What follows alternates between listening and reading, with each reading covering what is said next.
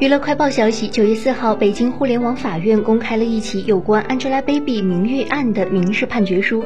从判决书中，我们得知被告李某在社交平台中含沙射影称 Angelababy 离婚，文章内容更有多处捏造谣言，对 Angelababy 进行侮辱和人身攻击的言论。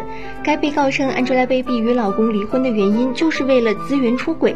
除了婚姻状态，在高以翔去世那段时间，被告为了吸引读者，直接将 Angelababy 的不敬业。与高以翔的意外去世联系在一起，故意称 Angelababy 的不敬业是为了保护身体健康。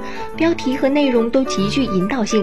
虽然文章中并没有直接用 Angelababy 的名字，但是很多暗示性的称呼，诸如“某小花”“大宝贝”这种称呼，都能一眼看出来是在说 Angelababy。文章的配图及评论区留言也都指向 Angelababy。尽管被告不承认自己是在说 Angelababy，但是这些证据都足以证明。最后，法院判决被告需要赔偿 Angelababy。比精神损失抚慰金二点五万元，经济损失五千元，合计三万元。